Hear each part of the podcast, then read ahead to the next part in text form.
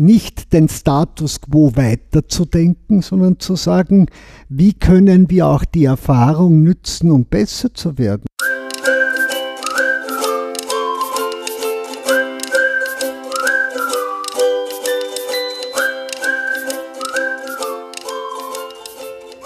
Hallo Fabian. Hallo Ottmar. Hallo Gregor. Hallo liebe Zuhörende, wir freuen uns sehr, heute wieder einen ganz besonderen Gast bei uns zu haben, nämlich den Vizepräsident des Europäischen Parlaments, Dr. Ottmar Karas. Ihr habt ihn schon ganz kurz gehört und wir wollen heute alle europäischen Themen besprechen, die wir so angeschnitten haben in den letzten Monaten. Genau, es wird schwer, wir haben uns eine Stunde vorgenommen, aber ich kann mir wenig Menschen vorstellen, die uns da so äh, kompetent Auskunft geben könnten, weil, und da kommen wir später auch darauf zu sprechen, äh, Ottmar, du ja auch jetzt das Bürgerinnenforum Europa gestaltet hast und seit vielen Jahren ähm, eben tätig bist auf europäischer Ebene. Und damit die Leute, wir haben auch einige Zuhörende aus, aus Deutschland, die vielleicht noch nicht so oft von dir gehört haben, dich auch einordnen können, was ist so dein Werdegang, was machst du jetzt und warum preise ich dich so als einen der europäischen Big Player an? Ich bin Zeit meines Lebens politisch tätig gewesen, weil für mich Politik machen heißt Verantwortung übernehmen. Nicht nur Verantwortung für sich selbst, sondern Verantwortung für den Nächsten und Verantwortung für die Zukunft unserer Gesellschaften.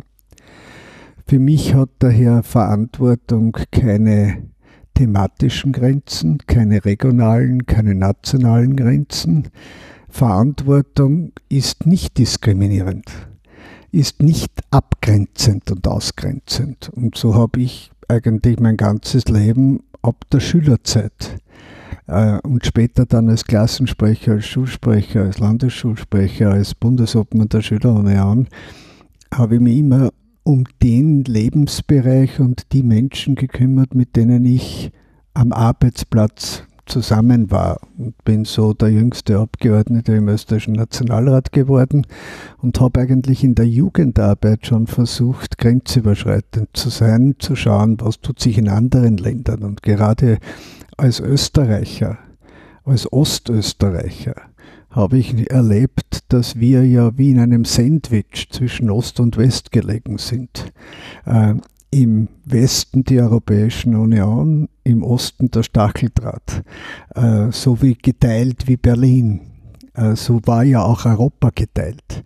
Und Österreich lag in der Mitte als kleines Land, aber wahnsinnig exportabhängig. Zwei Drittel unseres Wohlstands erwirtschaften wir außerhalb Österreichs, aber innerhalb der Europäischen Union.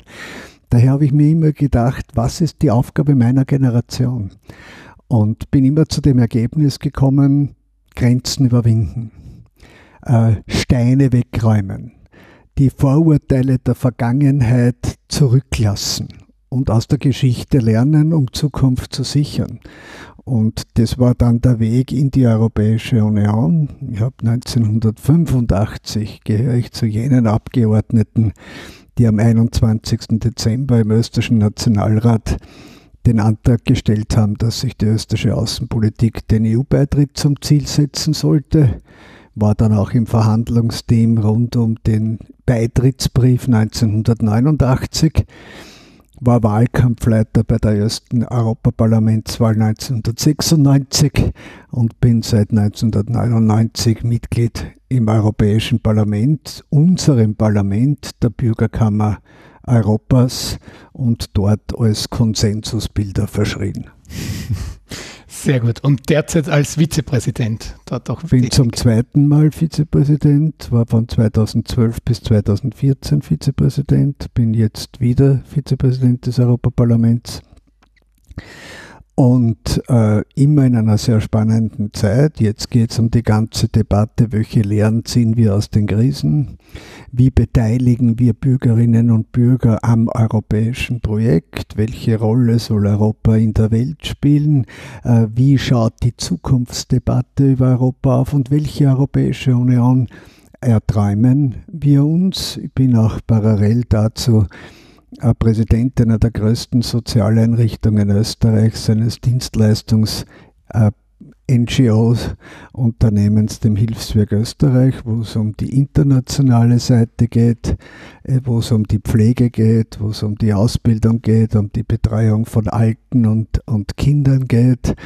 Äh, und du hast es ja schon richtig erwähnt, ich habe im Jahre 2009 mit dem Johannes Fockenhuber und dem Herr von den Grünen und dem Herbert Bösch von der SPÖ äh, das überparteiliche Bürgerinnenforum Europa gegründet, äh, das sich natürlich auch ständig erneuert, weil wir sind alle nie fertig. Und habe das aus einem einfachen Grund getan, weil ich wollte ein Signal setzen, dass die Zukunft Europas die Zusammenarbeit aller braucht. Dass Europa bedeutet zusammenarbeiten und nicht gegeneinander sein. Dass uns eigentlich Europa vereinen sollte, statt zu trennen. Und daher wollte ich das Thema Europa parteipolitisch außer Streit stellen.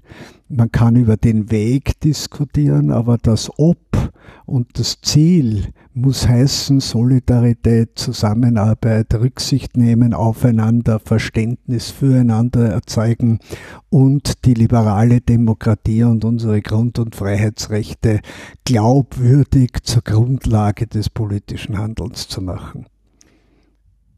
Jetzt ein paar Bio biografische Schwenke, die mir eingefallen sind, während du sprichst. Ähm, die, die, erste Wahl, an der ich teilnehmen durfte, an die ich mich zumindest erinnere, das war 2009, die Wahl zum Europäischen Parlament. Das war schon mal sehr spannend auch für mich, dass das meine erste Wahl war, gleich auf der, auf der, der europäischen Ebene, wo du ja damals auch als Vorzugsstimmenkaiser, glaube ich, so ein bisschen auch in die Wahlgeschichte eingegangen bist. Ja, war nur, weil ich mich gewehrt habe. Ich habe mich gewehrt gegen eine Kandidatenaufstellung, äh, die aus meiner Sicht falsch war, die, die aus meiner Sicht und der Sicht vieler anderer ungerecht war und die eigentlich auch schon ein Thema war der politischen Auseinandersetzung innerhalb der ÖVP und innerhalb Österreichs, in welche Richtung soll Europa gehen. Und es ist mir auch um das die Frage gegangen, was ist die Rolle eines Kandidaten, was ist die Rolle eines Mandatars, was heißt freies Mandat, wie ist das Verhältnis zwischen Partei und Person und Verantwortung. Und wenn jeder Verantwortung trägt und sich seiner Verantwortung bewusst ist, dann muss er sie auch wahrnehmen und sollte mhm. sich nicht hinter Parteien, hinter Interessensvertretungen oder hinter Einzelinteressen verstecken äh, und nur das tun, was andere von ihm erwarten, sondern man sollte selbst nach vorne treten und Leadership übernehmen und für etwas stehen ich sage jetzt etwas, du musst es weder äh, bestätigen, ich glaube, wir können es alle denken, aber selten gab es ja so eine Aussage, die sich dann im Nachhinein auch äh, herausgestellt hat, nämlich sogar rechtskräftig, dass es wohl der falsche Kandidat war. Ja. Ist er dann noch wegen. Es war ein Richtungswahlkampf, der sich an Personen entzündet hat, aber auch Inhalte gemeint hat und ein Selbstverständnis äh, und in Wahrheit rückwirkend hat mich diese Auseinandersetzung sehr gestärkt. Mhm. Sie hat mein Profil gestärkt. Man wusste, wofür ich stehe. Äh, ich bin aus der Reihe getreten und habe mir die Bürgerinnen und Bürger zu Verbündeten gemacht äh, und habe gesagt, ich möchte eine Koalition mit den Menschen eingehen mhm. äh, und eine Koalition mehrheitsfähig machen mit den Menschen und für Themen werben und nicht gegen andere sein. Mhm. Und ähm, ich, ich, erwähne jetzt den Namen für die Zuhörer, die vielleicht gerade nicht ähm, Bescheid wissen. Es geht um Ernst Strasser. Ähm, was was mich jetzt interessiert, weil jetzt sind wir in dem Thema und wir kommen gleich zum eigentlichen Thema zurück, ähm, aber das, das muss jetzt dann einfach gefragt werden an der Stelle. Man sagt immer, die äh, Lobbyisten in Brüssel und die, die Abgeordneten, die sich nur mit Lobbyisten treffen. Ja, und da hatten wir jetzt natürlich ein Extrembeispiel bei eben erwähnten ehemaligen Politiker rechtskräftig verurteilt.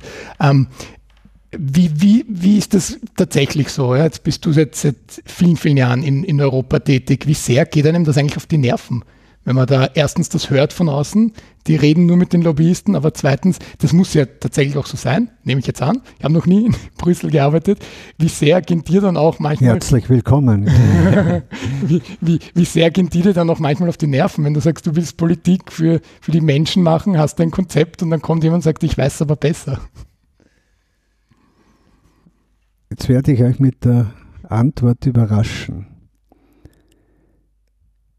Ich halte Lobbyismus richtig gemacht für einen wichtigen Beitrag zum demokratischen Entscheidungs- und Meinungsbildungsprozess.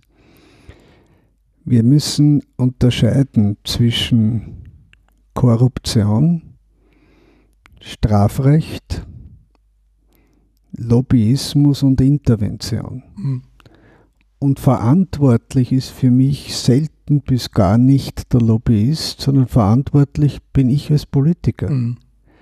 Ich lasse mir von Lobbyisten nicht die Hand führen.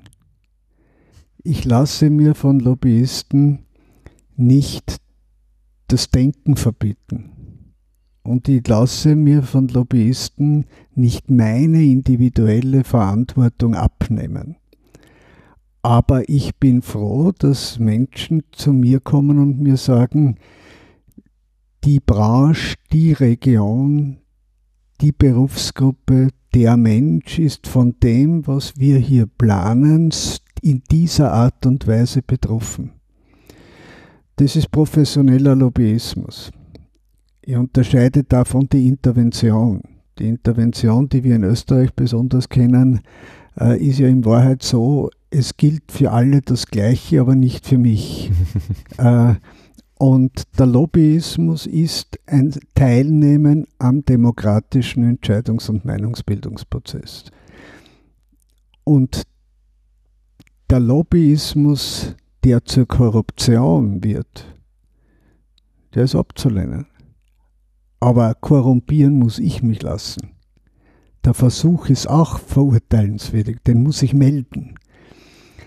Im Laufe der Zeit komme ich bei jeder Materie drauf, dass es nicht mehr als 5, 6, 7, 8, 9, 10 Großfirmen oder Anliegen oder unterschiedliche Zugänge in Europa gibt, aufgrund der Kultur, aufgrund der Geschichte, aufgrund des unterschiedlichen Rechtssystems.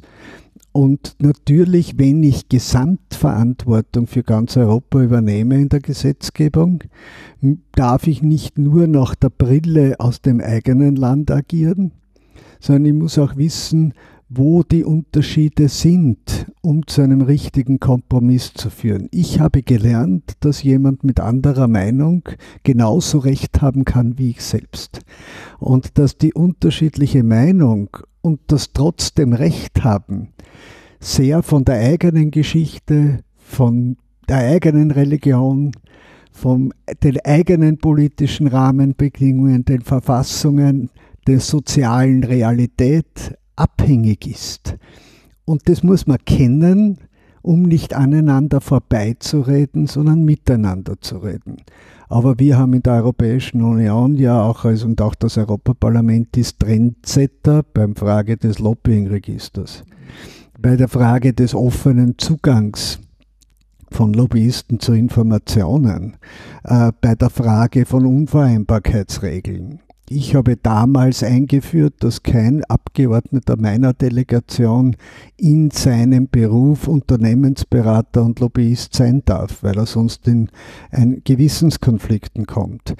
Äh, ich habe äh, wir haben im Europaparlament die Regel, dass wenn jemand befangen ist, muss er vor der Abstimmung aufstehen und sagen, er nimmt an dieser Abstimmung nicht teil, weil er hier in einen Interessenskonflikt kommt.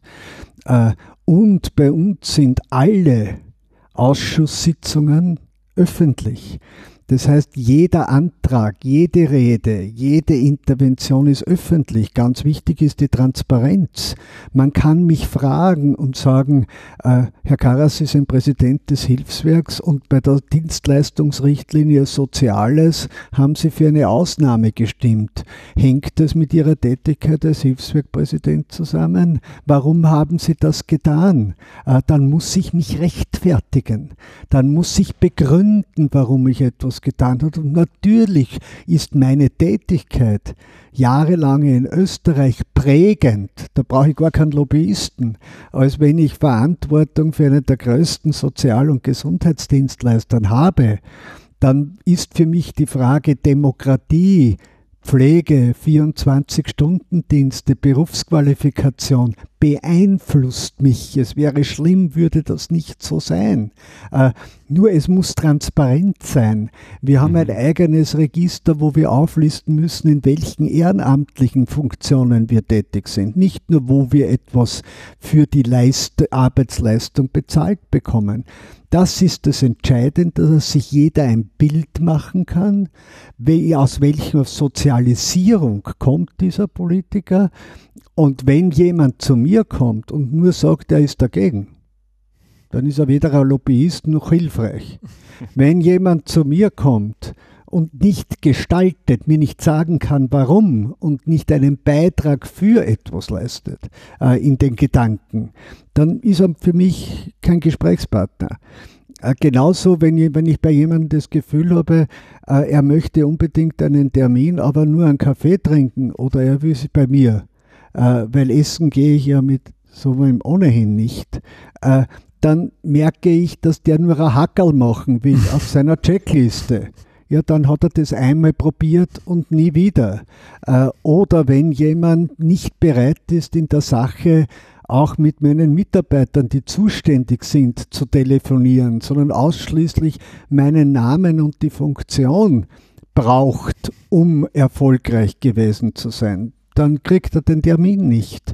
Äh, denn entweder es geht um die Sache oder es geht um etwas anderes. Aber ich bin interessiert und ich rufe auch selbst Leute an, äh, natürlich nicht nur Unternehmer, sondern natürlich auch die Umweltschutzorganisationen. Mhm. Einer der größten Lobbyisten beim Klimavolksbegehren war Friday for Future. Ja. ja mhm. äh, der größte, äh, meine Vorzugsstimmenwähler sind Lobbyisten. Ich bin Lobbyist, weil ich ja werbe im politischen Prozess, werbe ich für das, was ich für richtig oder falsch halte.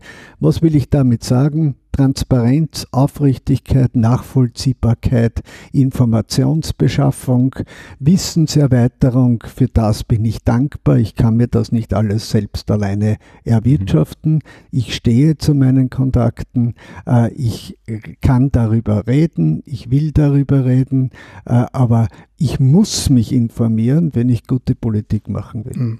Fabian, jetzt hole ich dich endlich ins Gespräch. Das war nämlich das Zweite, was mir eingefallen ist. Äh, wir sind ja 1990s Kids, das heißt, wir kennen ja Österreich nur in einem vereinigten Europa. Und ähm, würde dich gerne fragen, wie kannst du dich an das Jahr 2004 erinnern, als dann plötzlich unsere direkten Grenzen auch geöffnet wurden in den Osten? Wie, wie, wie hast du das in Erinnerung? Also ich habe das genau an einem, äh, an einem Faktor in Erinnerung und zwar auf Urlaub fahren, dass auf einmal keine Grenzwartezeiten mehr waren. Das ist das Einzige, was ich damals als Kind mitbekommen habe. Die, äh, der, die, das Urlaubfahren war ein Stückchen weniger mühsam, weil man leichter über die Grenze gekommen ist. Ich habe viel von dem, was da wirklich mitgekommen ist, erst im Nachhinein ähm, gesehen. Das, ich finde ja, du hast angesprochen vorher, das Grenzen überschreitend, die Generationenaufgabe ähm, des, des, des Grenzenüberwindens. Mm, und das zweimal ist, ist mir das in den letzten Jahren dann nochmal sehr bewusst geworden, was die Europäische Union eigentlich, was wir halt so als, als ähm, oder dreimal eigentlich mittlerweile, was wir für, für granted nehmen, also was wir als, als absolut üblich ansehen und erst wenn es irgendwie mal weg ist, kommen wir drauf, was, was das eigentlich war. Ähm, und eben anhand, anhand der Grenzen. Und so ist natürlich der, der erste Punkt die, die Krise 2015, wo auf einmal gewisse Grenzen dann doch nicht mehr so offen geschienen haben, wie sie davor waren. Ähm, das Zweite ist auch jetzt in den letzten Jahren irgendwie, wo, aus ganz anderen Gründen natürlich die Grenzen auf einmal äh, verschlossener sind, wo man nicht mehr äh, eigentlich schon teilweise über, über Bundesländergrenzen sich überlegen muss, ob man, ob man darüber kann.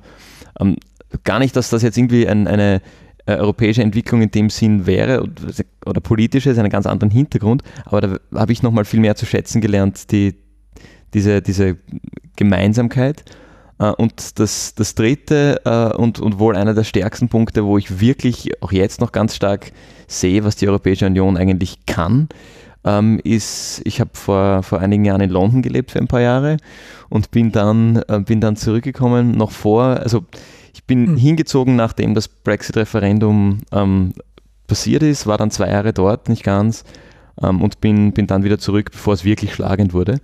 Aber habe doch noch einige Freunde dort die, ähm, die mittlerweile sich auch schwer tun, zu, überhaupt zu planen, okay, wie fliege ich jetzt hin und her? ähm, oder ein befreundetes Pärchen, sie ist Österreicherin, er ist Brite, ähm, die müssen jetzt überlegen wegen Visum, dass sie sich irgendwie länger mal sehen. Lauter solche Sachen, aber auch ganz banale Dinge. Eine, eine Freundin zieht jetzt zurück von dort nach Österreich, die muss alle ihre, ihre Pakete, die sie schickt, verzollen und, und melden und was da drinnen ist. Ähm, als wir das gemacht haben, war das wesentlich einfacher. Man irgendwo was draufschreiben müssen, aber in einem viel kleineren Rahmen. Also da, da, da merkt man, ähm, man beschwert sich immer wahnsinnig über die, oder hört viele Beschwerden über die mühsame Bürokratie der, der EU.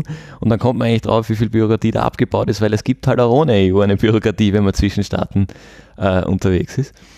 Ähm, Genau, also das, äh, das ist, sind so die, die Punkte, wo ich das erlebt habe. 2004 per se habe ich das, glaube ich, bis auf die Urlaube gar nicht mitbekommen. Da war ich da nicht so, nicht so bewusst in diese Richtung. Das kam erst später. Aber vielleicht leiten wir gleich über in die, in die äh, eben, viele haben wir eh schon angesprochen dem Thema Solidarität in Europa. Ähm, ein, ein, Gedanke, den, den ich noch hatte oder eine Frage, die ich mir gestellt habe, wie hast du jetzt als europäischer Politiker ähm, diese, diese Krise im Kontext Grenzen überwinden mitbekommen, die letzten anderthalb Jahre? Weil da war ja dann zumindest medial, was man so mitbekommen hat, doch immer wieder stärker die, die Nationalstaaten, die da stark aufgetreten sind und ähm, das war, war meine Wahrnehmung, die, die sind die, die da jetzt die Entscheidungen treffen und die Europäische Union und auch diese Solidarität scheint da ein bisschen in den Hintergrund getreten zu sein. Wie hast du das aus der, aus der europäischen Brille erlebt? Ich habe ein Problem mit dieser europäischen Brille. Okay. Ähm, weil wir reden von der Europäischen Union und das heißt ja oft ich oder die. Mhm. Ja? Mhm. Uns oder die Europäische Union. Mhm. Ich glaube, die Europäische Union kann sich dann positiv weiterentwickeln, wenn wir es als unser gemeinsames Projekt empfinden, wenn das Wir in den Mittelpunkt gestellt wird, statt dem Ich. Und es gibt diesen wunderschönen Satz von Robert Schumann, den er 1950 bei der Erklärung zur Schaffung der Europäischen Gemeinschaft für Kohle und Stahl gesagt hat. Also er meinte, die Europäische Union entsteht nicht mit einem Schlag, sie ist keine einfache Zusammenfassung, sondern sie wird durch Ereignisse entstehen, die eine Tat der Solidarität schaffen. Das ist für mich eigentlich das Arbeitsprogramm der Europäischen Union. Mhm. Ereignisse, die uns zeigen, dass keine Region, keine Person, keine Regierung, kein Staat, ja manchmal sogar kein Kontinent alleine eine Herausforderung, positives Wort, Krise, negatives Wort, bewältigen kann. Und das ist für mich Europäische Union. Die Europäische Union begründet sich oder sollte sich daher ständig neu begründen. Mhm. Für mich ist, sie, hat, ist das Ereignis zweier Weltkriege und die Erfahrungen mit den Bürgerkriegen des letzten Jahrhunderts der Gründungsimpuls. Miteinander reden statt aufeinander schießen. Ja, den Mitgliedstaaten die Instrumente zum Krieg führen, damals Kohle und Stahl wegnehmen. Erfolgreich. Mhm. Dann hat sich die Europäische Union weiterentwickelt durch die Erweiterungen. Mhm.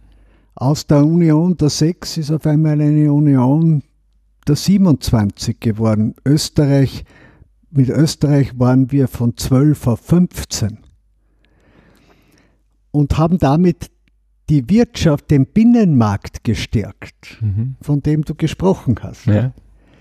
Das ist ein ganz ein wesentlicher Grund, um global wettbewerbsfähiger zu werden, weil er de facto unser Jobmotor ist der Binnenmarkt. Mhm. Auch die gegenseitige Anerkennung von Schulqualifikationen innerhalb des Binnenmarktes heißt, dass wir überall nach Arbeit suchen können, überall hinreisen können, überall mit der Qualifikation aus einem Land in der gesamten Europäischen Union tätig sein können und die Barrieren innerhalb des Binnenmarktes reduziert werden. Mhm. Das hat geheißen einheitliche europäische Akte, Binnenmarkt.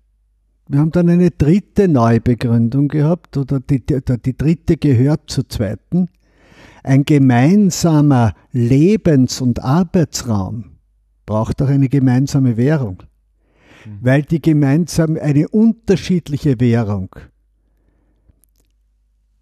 kostet Zeit an der Grenze, wechseln, kostet Geld, Wechselkursgebühren und macht die Preise weniger vergleichbar. Mhm.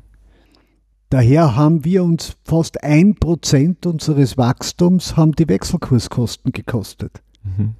Hat uns daher als Österreicher weniger wettbewerbsfähig gemacht als die Deutschen, weil die mhm. haben einen Heimatmarkt derzeit von 90, 80 bis 90 Millionen Menschen und wir haben einen Heimatmarkt von 9 Millionen Menschen. Daher ist die Reduzierung dieser Kosten, schafft mehr Freiheit und erhöht die Wettbewerbsfähigkeit. Und wir haben uns dann neu begründet 1989, als wir durch den Fall des Eisernen Vorhangs auf einmal wurde das politische Projekt des Westens, der westlichen Demokratie, mhm. das politische Projekt zur Überwindung der Zweiteilung Europas. Und jetzt sollten wir uns neu begründen als Antwort auf die globalen Krisen und als Antwort auf die Globalisierung. Denn, um mhm. das auf deine Frage hinzusagen, wir stoßen ja immer dort die, an die Grenzen, wo der politische Wille der Mitgliedstaaten fehlt, zusammenzuarbeiten, statt mit dem Finger aufeinander zu zeigen. Wir stoßen dort auf politische Grenzen, wo wir noch keine Gemeinschaftsregeln haben. Mhm. Und dann schlägt die nationale Zuständigkeit die europäische Zusammenarbeit. Das habe ich sehr stark erlebt. Mhm. Und wir stoßen dann auf unsere Grenzen, wenn wir, wann der Nationalpopulismus die Solidarität gefährdet und den Blick einengt, mhm. den Rückwärtsgang einschaltet, emotionalisiert. Und wir haben das, um das einmal nur ein Beispiel oder zwei Beispiele zu nennen. Ein Beispiel haben wir gesehen. Viele Einigungen in Europa kommen zustande, indem man einen Schritt setzt und den zweiten unterlässt. Und in der Krise kommt es auf den zweiten an, mhm. um handlungsfähig Aha. zu sein. Mhm. Nehmen wir das Beispiel her, wir haben Gott sei Dank im Lichte des Binnenmarktkonzeptes und der vier Freiheiten, Personen, Waren, Dienstleistungs- und Kapitalverkehr, Reisen, Roaminggebühren, mhm. keine zahlen wir, wenn wir über die Grenze fahren, europäische Bürgerschaft, mhm. europäischer Pass, es steht da oben Europäische Union, mhm.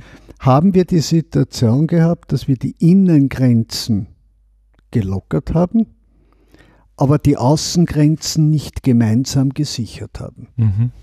Wenn man die Innengrenzen frei macht statt der nationalen, dann muss man die Außengrenze gemeinsam regeln.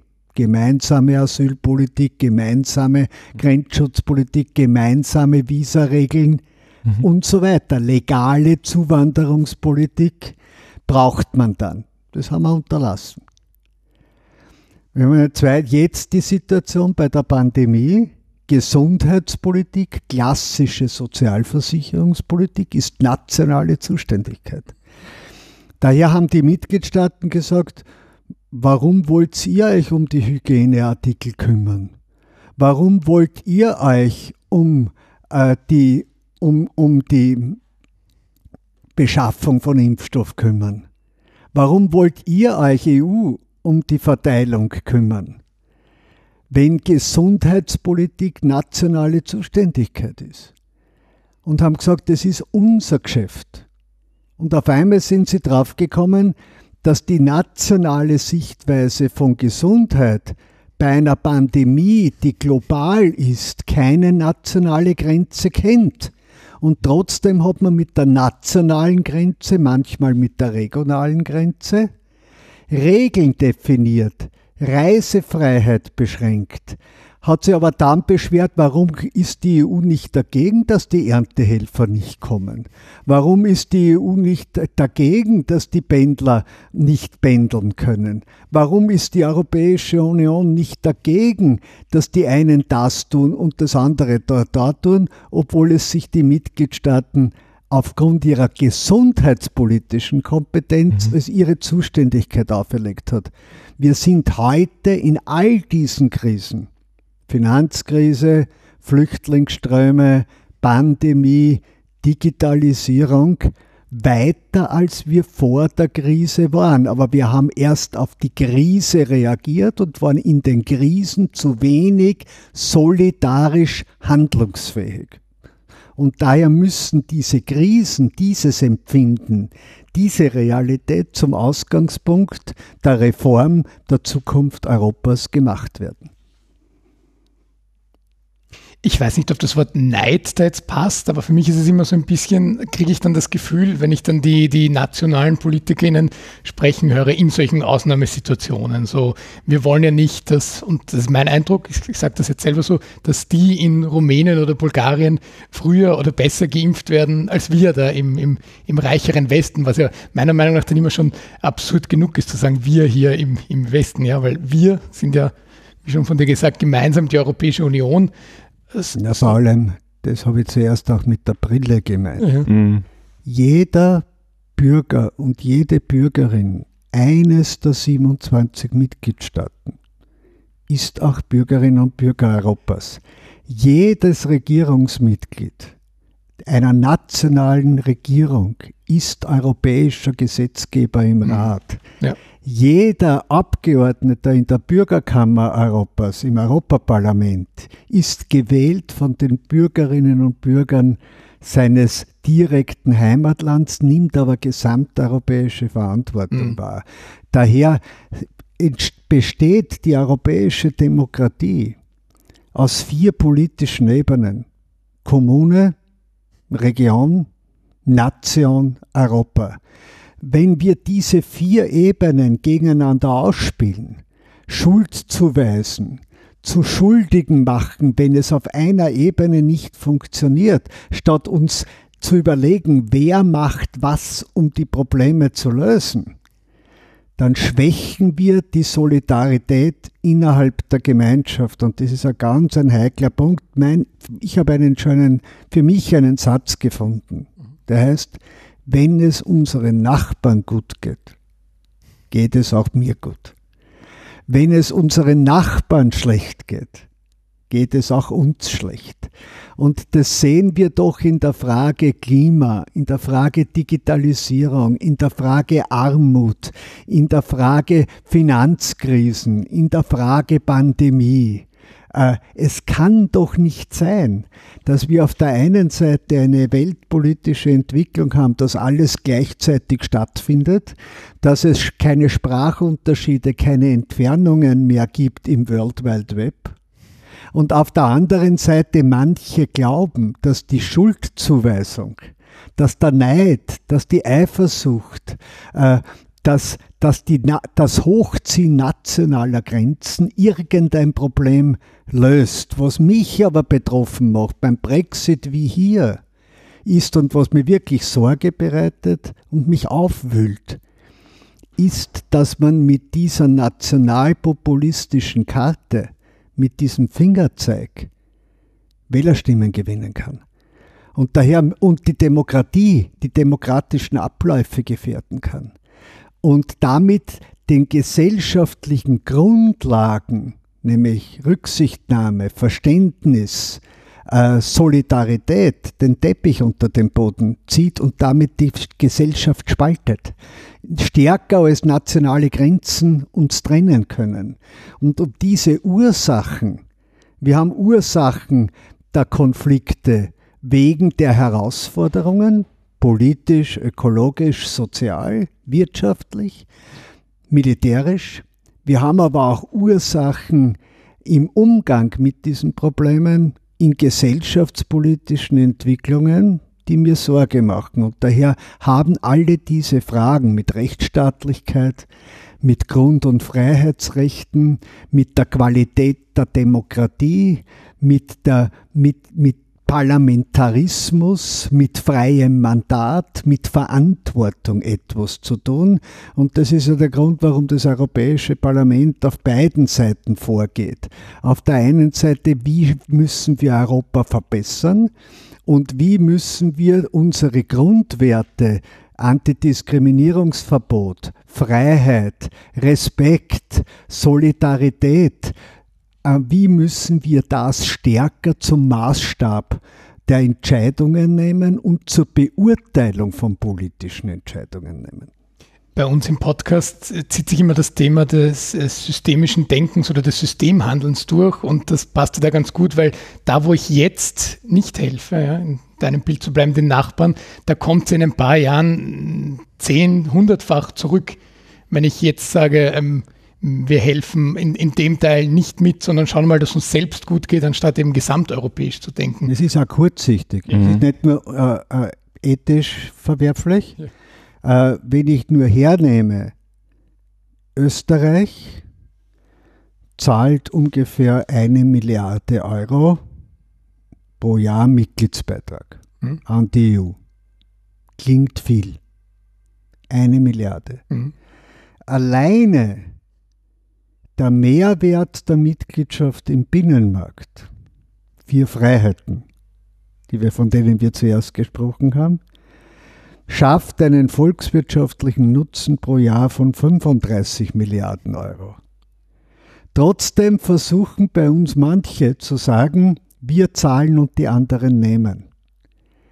Wir verdienen volkswirtschaftlich nicht nur von den Touristen, die nach Österreich kommen, sondern an den Exporten, an unserer Reisetätigkeit in den Ländern, denen es am schlechtesten geht, am meisten.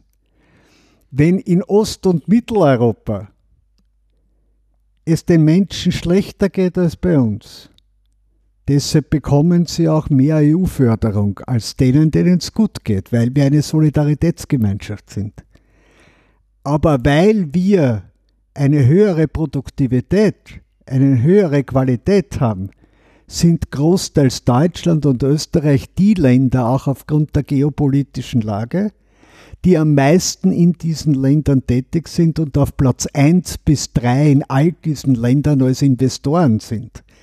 Das heißt, das rechnet sich nicht in Einnahmen, Ausgaben, sondern de facto ist ja unser Wohlstandsvorsprung auch eine Investition in Ländern für unsere eigene Zukunft und unsere kurzfristige, äh, sozusagen unser kurzfristiges Einkommen in jenen Ländern, die aufholen müssen. Und so sollten wir überhaupt viel stärker die Welt verstehen. Mhm. Denn wenn ich mir nur den Klimawandel hernehme oder jetzt die Pandemie, so ent oder die militärischen Interventionen Russlands in Weißrussland oder in der Ukraine, dann führen ja alle drei Elemente an Veränderung, führen ja zu mehr Flucht und zu mehr Migration. Heißt das jetzt, dass wir den Klimawandel nicht bekämpfen sollen? Nein. Aber es heißt, dass wir uns genau anschauen müssen, was sind die Folgen? Wie können wir helfen, die Transformation so zu gestalten, dass es nicht nur für alle zum Vorteil wird, sondern auch für niemanden zum Nachteil wird. In diese Fragen muss sich politisches Verhalten einbetten lassen. Es werden die Österreicher schneller auf erneuerbare Energie umgestellt als die Polen mit der Kohle. Kohle wollen wir weghaben, fossile Energieträger. Aber es wird nicht von heute auf morgen gehen und umso schneller es geht, hoffentlich, umso mehr muss solidarisch investiert werden in Begleitmaßnahmen und in Unterstützung. Das, und das müssen wir in einer, in, einer, in einer Welt, die so vernetzt ist, zur Kenntnis nehmen, weil der saure Regen, die Luftverschmutzung, der Klimawandel kennt keine nationale Grenze. Und daher gibt es eine nationale, regionale Eigenverantwortung, aber eine europäische und globale gemeinsame Solidarität mitzutun und Begleitunterstützung zu leisten, um das nur an diesem Beispiel äh, zu zeigen. Mm, und für wen das jetzt zu unvorstellbar oder zu, zu komplex oder zu mehrstufig ist, dann habe ich ein ganz anderes, simpleres Beispiel, weil wir haben ja von einem Tag auf den anderen gesehen, im März 2020 wie viele Bereiche unserer Gesellschaft stillstehen oder zusammenbrechen, wenn wir die Grenze zur Slowakei und nach Ungarn und damit indirekt zu Rumänien schließen, ohne darüber nachzudenken, was das für Folgeerscheinungen sind. Ja, oder was wir im Westen Österreichs, aber auch im Städtetourismus gesehen haben, dass es sich manchmal gar nicht rechnet, aufzusperren, wenn nicht die, die, Regeln des Reisens, grüner Pass, europäisch abgesprochen sind. Denn wenn die Touristen ausbleiben, ist es im Regelfall für viele Branchen in der Hotelier, im Städtetourismus, in der Gastronomie ein Entfall von Ausgaben von zwei Drittel. Und wenn du zwei Drittel Einkommensausfall hast, sind deine stehenden Kosten höher als die Einnahmen und du kannst nicht dein gesamtes Beschäftigungspotenzial äh, nützen. Aber das heißt nicht, dass nur die offene Grenze die Lösung ist, sondern das heißt, dass wir politische Rahmenbedingungen machen. Welchen Tourismus bieten wir an? Ist das, was wir anbieten, nachhaltig? Geht das auf Familienurlaub, auf Erlebnisurlaub, auf nachhaltigen Urlaub, auf Erholung ein? Das heißt, wir sind alle gefordert, uns jeden Tag in den Spiegel zu schauen. Nicht den Status quo weiterzudenken, sondern zu sagen, wie können wir auch die Erfahrung nützen, um besser zu werden. Und das versucht die Europäische Union mit dem größten Investitionspaket. Ich meine, Europäische Union sind wir immer alle, nicht wer anderer. Wir haben mitgestimmt, dass die Europäische Union sagt, ja, wir nehmen erstmals Schulden, Stichwort Anleihen auf, weil wir in die Zukunft investieren müssen, aber mit folgenden Auflagen. Das Geld darf nicht ausgegeben werden in die Tilgung der Schulden der Vergangenheit. Es darf nicht ausgegeben werden in Fehlentwicklungen, die wir erkannt haben, sondern es muss investiert werden in die Erreichung der Klimaziele, weil wir dann auch die Chance haben, Technologieführer beim Wasserstoff, bei, den, äh, bei, bei, bei der erneuerbaren Energie weltweit zu werden und damit den Wirtschaftsstandort stärken. Und es muss investiert werden in die digitale Wirtschaft und es muss investiert werden in den sozialen Zusammenhalt, in die Sozial- und Gesundheitseinrichtungen und damit in Qualifikationsmaßnahmen zusätzlich. Und ich trete dafür ein, dass wir überhaupt eine, eine Bindung herstellen zwischen dem Ansuchen von Geld für Zukunftsinvestitionen mit der Vorlage eines Beschäftigungsplanes, nicht nur eines Investitions- und, und Wettbewerbsplanes, sondern welche Beschäftigung schaffen wir und welche Qualifizierungsmaßnahmen sind notwendig, um für die Beschäftigung von morgen die richtigen Arbeitskräfte äh, zu haben. Wir sollten das als Einheit sehen. Wettbewerbsfähigkeit, Qualifikation und Bildung. Wenn wir es in diesem Dreiklang sehen, dann nützen wir die Zeit der Investition auch in die Qualifikationsmaßnahmen und stärken damit auch die soziale Qualität unserer Gesellschaft. Das wäre für mich ein neuer Gedanke, äh, den wir auch im Lichte der Gemeinwohlwirtschaft, auch im Lichte des ganzheitlichen Denkens mit an die Vergabe der Mittel binden sollten in Zukunft. Das klingt für mich ein bisschen auch als eine mögliche Antwort auf die ähm, eine Krise, die jetzt irgendwie vorher da war, ohne dass du sie genannt, als, als also bei deiner Aufzählung der Krisen genannt hast, das Thema der, der populistischen Politik, die oft eben die, dass, dass man damit Wählerstimmen machen kann äh, und ja eigentlich die, die solidarische ähm, Union da ein Stück weit sabotiert. Wenn man in Bildung investiert, steuert man ja auch dagegen wäre jetzt meine, meine Hoffnung, sage ich mal. Ja, ich glaube nicht, dass es die eine Schublade gibt. Es geht einmal darum, dass ich sehr, ich weiß, was ich jetzt sage, sehr daran appelliere, dass Politiker die Menschen nicht in die Irre führen. Und dass keine Argumente gewählt werden, die der Unwahrheit sehr nahe kommen. Wenn wir in der, es, es wird heute in der Sprache sehr oft der Schuldige gesucht oder es wird schwarz-weiß gemahlen. Und wir müssen in der Sprache, in der Erklärung, in der Analyse aufeinander die Realität zur Grundlage nehmen und nicht den eigenen Vorteil. Und das heute für die erste ganz entscheidende Bereich. Wir gehen zunehmend in eine Entwicklung, die, wir, die ich hoffte, dass wir sie schon überwunden haben, nämlich der Parteipolitisierung, der Nationalisierung, der Ideologisierung, statt, der, statt dem Wettbewerb der Ideen. Ja? Äh, gut, böse, richtig, falsch. Das ist eine Fehlentwicklung. Nation oder Europa. Äh, wobei es eigentlich um die Frage Europa in der Welt geht. Europa ist ein sehr kleiner Kontinent. Europa hat im Moment unter sieben Millionen Einwohner. Trotz, äh, unter sieben Prozent der Weltbevölkerung. Das geht aufgrund der demografischen Entwicklung bis 2030 bis 40 auf unter 4 Prozent. Ja, weltweit. Wir sind nicht der Nabel der Welt.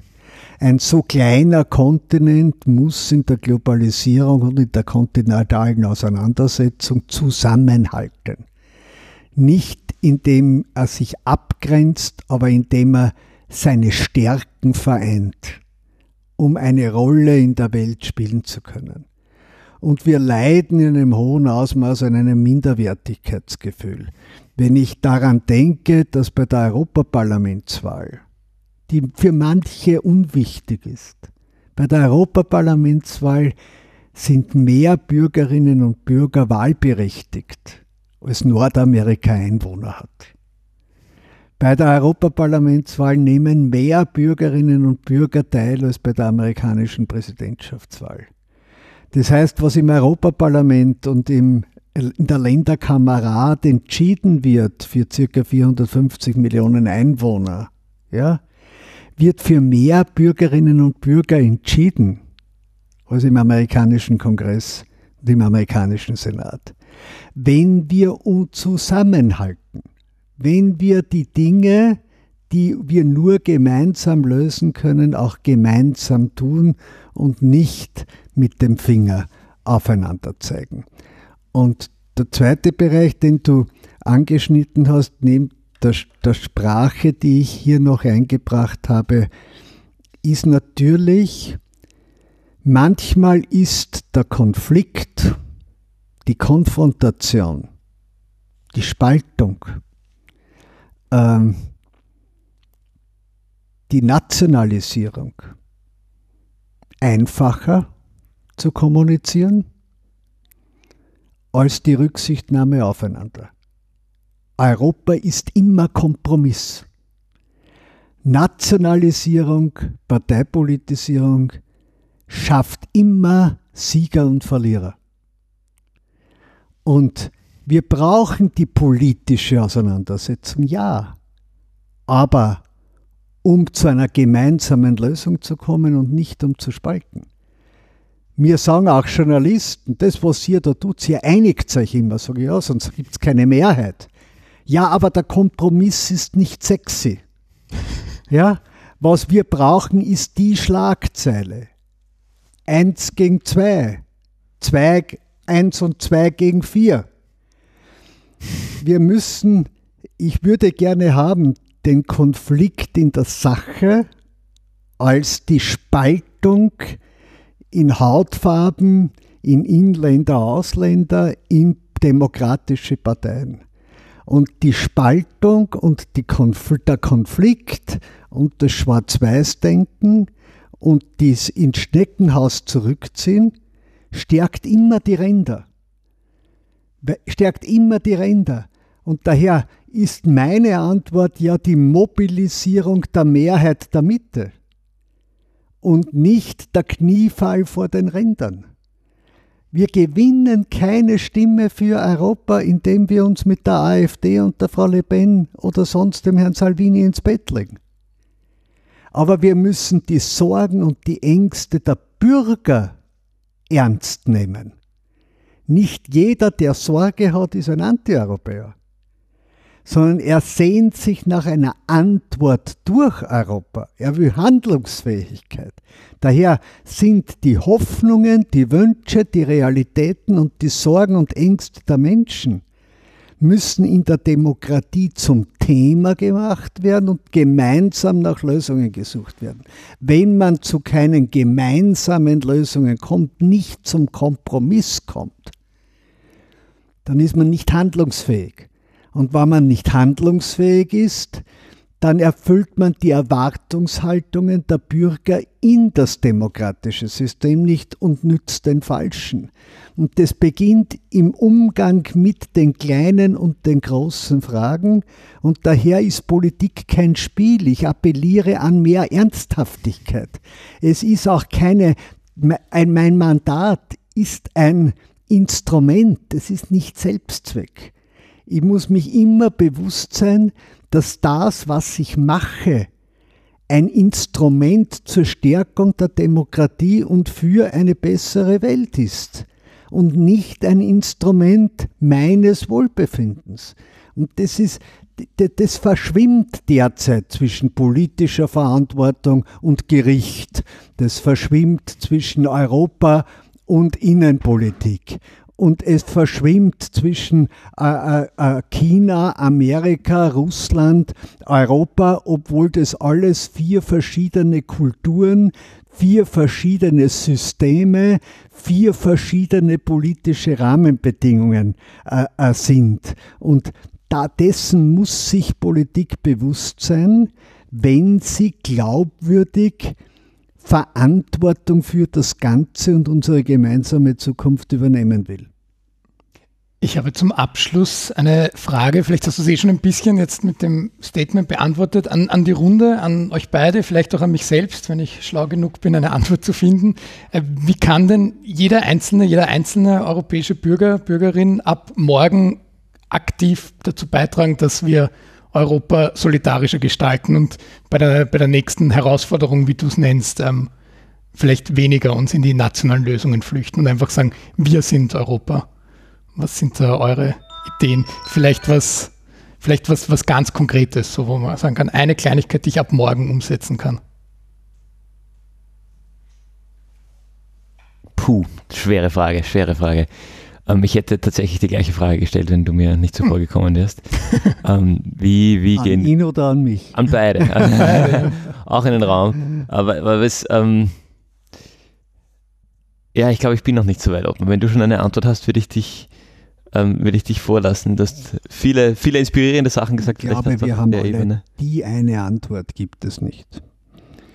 Äh, vielleicht versuche ich so, jede und jeder sollte sich nicht nur als Bürger seiner Gemeinde und seiner Nation, sondern auch der Europäischen Union fühlen. Das ist eine Einstellungsfrage und eine Sichtweise, jede und jeder sollte sich darüber freuen, dass wenn Corona vorbei ist, wir über die Grenze fahren können und nicht warten müssen. Jeder und jede sollte sich freuen, dass wenn wir das Handy in Europa außerhalb der Grenze verwenden, unserer nationalen Grenze verwenden, er trotzdem keine Roaminggebühren bezahlt. Jede und jeder sollte sich einmal bewusst machen, äh, den Zusammenhang zwischen Arbeitsplatz zu Hause und dem Binnenmarkt in Europa. Jeder und jeder sollte, wenn er noch in die Türkei, in die Ukraine, nach Russland, nach Israel, nach Palästina, äh, nach Weißrussland schaut, sehen, Friede sind, ist keine Selbstverständlichkeit. Und den Frieden, den wir meinen, ist nur in einer liberalen Demokratie möglich, weil Friede, den wir meinen, heißt Einhaltung von Bürgerrechten, Freiheitsrechten, Menschenrechten und nicht nur Nicht-Krieg. Wenn wir uns, ich würde jeden bitten, von Bürgerinnen und Bürgern Europas, die nicht aus Österreich kommen, nicht von Ausländerinnen und Ausländern zu reden, sondern von Nachbarn. Und sie um überlegen, wie unser Sozial- und, und Gesundheitswesen aussehen würde, hätten wir nicht die Rumänen, die Bulgaren, äh, die Slowakinnen und die Polinnen und anderen. Und ich glaube, das ist, das, das ist einmal das Wichtigste, der Zugang. Ein zweiter Punkt ist, ich würde bitten, dass wir darüber nachdenken, ob wirklich jemand glaubt, dass der Klimawandel, der Terrorismus, Cyberwar, die Pandemie, Finanzkrisen, Internetkriminalität national beantwortbar sind. Nein, und der letzte Punkt ist, deshalb machen wir die Debatte um die Zukunft Europas.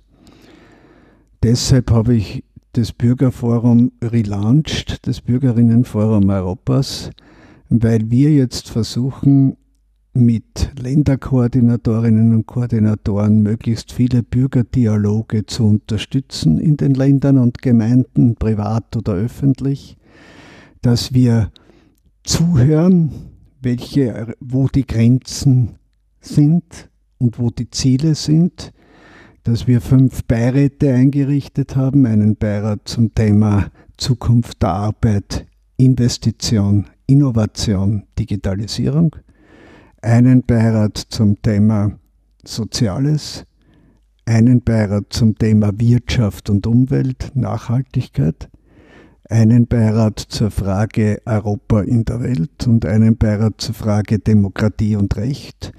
Und in diesen Bürgerdialogen und mit Experten ein, einen Katalog an Reformmaßnahmen und Wünschen an die Europäische Union herantragen, das geht deshalb auch leicht, weil ich einer der Österreicher sein darf, der in der Konferenz zur Zukunft Europas ein Mandat hat und daher im Entscheidungsbildungsprozess dabei bin weil es auch darum geht, die Menschen und ihre Anliegen ernst zu nehmen und sie nicht auszunützen. Und daher wird die Zukunft eng damit zusammenhängen, wie glaubwürdig man das, was man mit Menschen bespricht, auch versucht um, umzusetzen.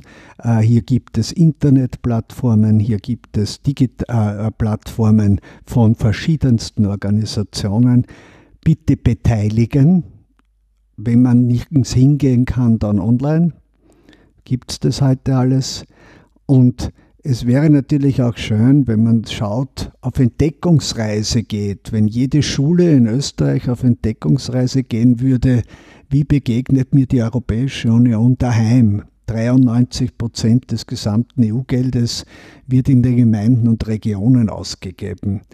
Es wäre auch schön, wenn jede Schule, jeder Kindergarten, jeder Europagemeinderäter dafür Sorge tragen würde, dass vor jedem öffentlichen Gebäude nicht nur die Gemeindeflagge, die Landesflagge oder die österreichische Flagge, sondern auch die Europaflagge hängt und damit auch vermittelt, wir sind Teil dieser Gemeinschaft und eher nachzuschauen und nachzufragen bevor man einer Fehlmeldung aufsitzt. Die einfache Botschaft muss nicht immer die richtige Botschaft sein und Europa ist nicht fertig. Es braucht viele Baumeisterinnen und Baumeister. Ich möchte da deine Antwort gleich aufgreifen und gerne auch das, was du jetzt am Ende mit der, mit der Flagge vielleicht auch ähm, visualisierst oder objektifiziert hast, ähm, gern mitgeben als, als meine Antwort auf die Frage, nämlich jedes Mal, wenn ich jetzt den europäischen Reisepass in der Hand habe, nochmal, wenn ich den anschaue, dann werde ich ja daran erinnert, ich bin europäischer Bürger, europäische Bürgerin oder wenn ich über die nicht vorhandene Grenze fahre und dann kommt ja diese SMS, wo früher drin stand Roaming so und so und jetzt steht drinnen ne, Roaming nicht so und so, hier der Hinweis. Und ich glaube, jedes Mal dann sich kurz innehalten und denken, toll, das wäre so, was ich mitgebe, was ich ab morgen, also was jede Person ab morgen machen kann, Europa mitzugestalten. Fabian? Mhm, jetzt habe ich ein bisschen Zeit gehabt. Ähm, ich glaube, viel Gescheites kann ich da dann auch nicht mehr hinzufügen, aber ich würde gerne noch ähm, vielleicht ein bisschen paraphrasiert, was ich mir vornehme, ähm, sagen, und zwar den Dialog suchen zu dem Thema. Äh, und das, das kann, der können eine unterschiedlichste ähm, Teilthemen sein, sei es der Pass, sei es, was, man, was jetzt sichtbar wird ähm, durch, durch den ersten Austritt aus der Europäischen Union, was man da eigentlich daran hatte im Voraus. Ähm, aber auch zu eben auf den ganz kleinen Themen auf der kommunalen Ebene sich da mal überlegen und auch darüber sprechen, was haben wir denn hier eigentlich durch unsere, äh, unsere Mitgliedschaft in der Europäischen Union. Dann sind wir bei den Empfehlungen angelangt, Fabian. Du darfst anfangen, du hast sogar was Europäisches ich mitgebracht. Ich habe sogar was Europäisches mitgebracht. Und zwar habe ich mir gedacht, ich, ich ähm, verbinde eine, eine ähm, unserer Folgen zum Thema Wirkungsmessung mit so ein bisschen dem, dem übergreifenden Thema heute äh, und möchte das ähm, Social Economy Canvas empfehlen. Ein europäisches Tool, ähm, das eine Möglichkeit ist, dass die Möglichkeit sucht, ähm, auf, auf Economy-Ebene, also ein bisschen auf der volkswirtschaftlichen Ebene, ähm, die Wirkungen von Unternehmen und ähm, letztlich auch Staaten äh, abzubilden, äh, ist, würde jetzt auch zu sehr ausatmen, wenn ich das im Detail ähm, hier, hier ähm, ausschweifend erkläre, aber im Grunde kann man in ganz vielen Teilbereichen des Themas Nachhaltigkeit ähm, äh, und vor allem eben soziale Nachhaltigkeit, aber nicht nur ähm, sich selber als Organisation, als Projekt irgendwie einstufen und das dann in einem größeren Ganzen einordnen. Sehr spannend, kann ich auf jeden Fall mal empfehlen, das für eure Organisation auch zu testen. Aber da durchaus einen ganzen Arbeitstag einplanen, oder? Also wenn man das wirklich ernsthaft äh, macht, braucht man, glaube ich, sogar mehr als einen Arbeitstag. Mhm. Aber sich einfach mal damit zu befassen, ein paar Stunden ist schon ganz spannend, weil man auch da ein bisschen den, die Zusammenhänge gut visualisiert auch, auch bekommt. Lieber Ottmar, was hast du uns mitgebracht? Ich habe das Problem, dass ich manchmal sehr viele Dinge gleichzeitig lesen muss oder lese, nämlich auf der einen Seite die Vorhaben der Europäischen Union, auf der anderen Seite die Antwort des Europaparlaments und auf der dritten Seite dann das, was ich, was neu auf mich hereinströmt. Äh, das eine gehört zum Berufsalltag. Zu Weihnachten habe ich gelesen das letzte Buch von Obama begleiten tut mich nicht nur im Gespräch, sondern auch in der Analyse der gesellschaftspolitischen Entwicklung Paul Lendwey und seine Erklärung, seine Bücher über Ungarn. Und aktuell in dieselbe Kerbe schlägt äh, das Buch von Anne Applebaum, äh, Die Verlockung des Autoritären, warum antidemokratische Herrschaft so populär geworden ist. Äh, die Erschütterung der liberalen Demokratie, der Orban hat gesagt, die liberale Demokratie ist tot, ja, äh, überall auf der Welt wird gern mit der Schwäche der westlichen Werteordnung erklärt.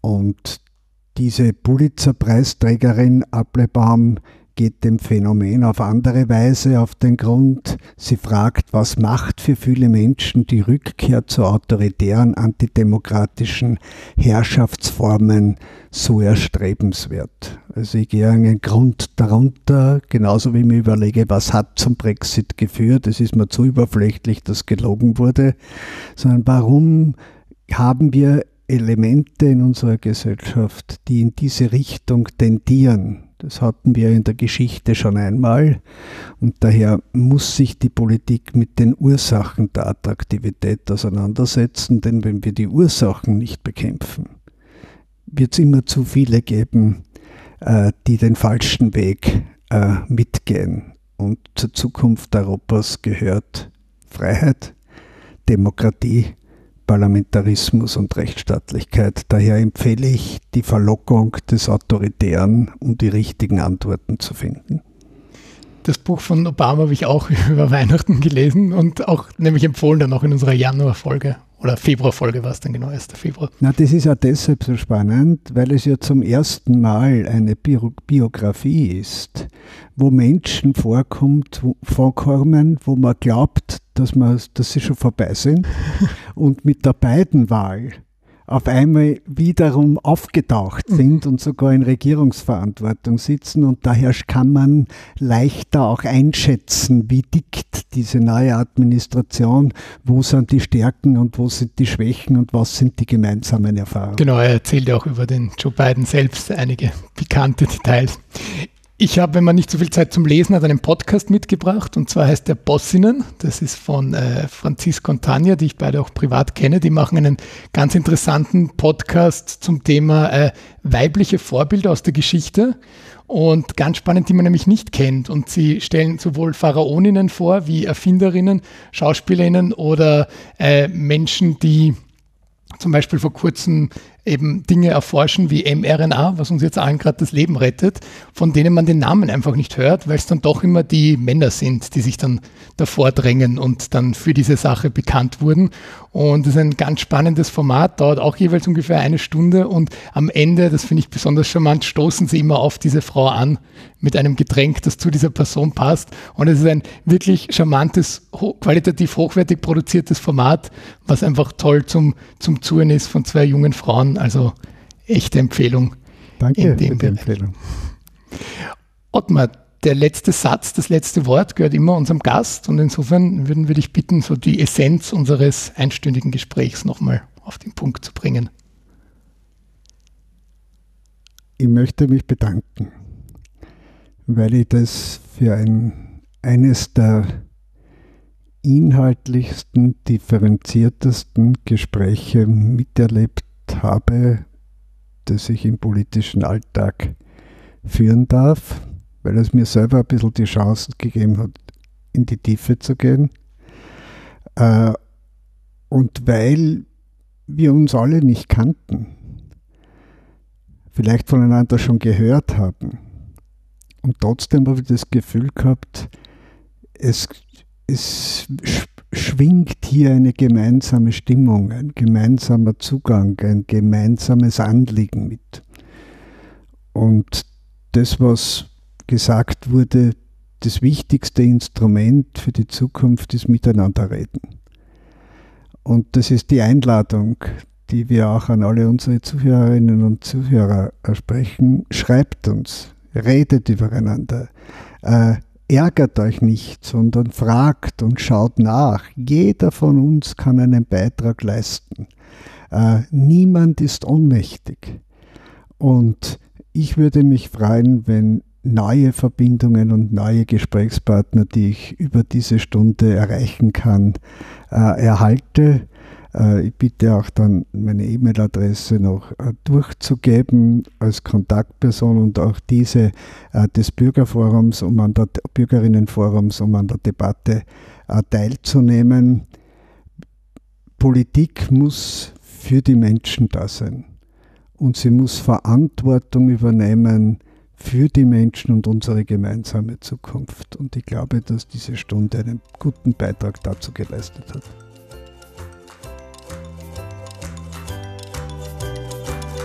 Bye.